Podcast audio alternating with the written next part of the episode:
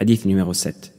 Selon Abu Ruqayya, Tamim ibn Aws al-Dari, qu'Allah l'agrée, le messager d'Allah, sallallahu alayhi wa sallam, que les éloges d'Allah et son salut soient sur lui, a dit La religion, c'est la nasiha.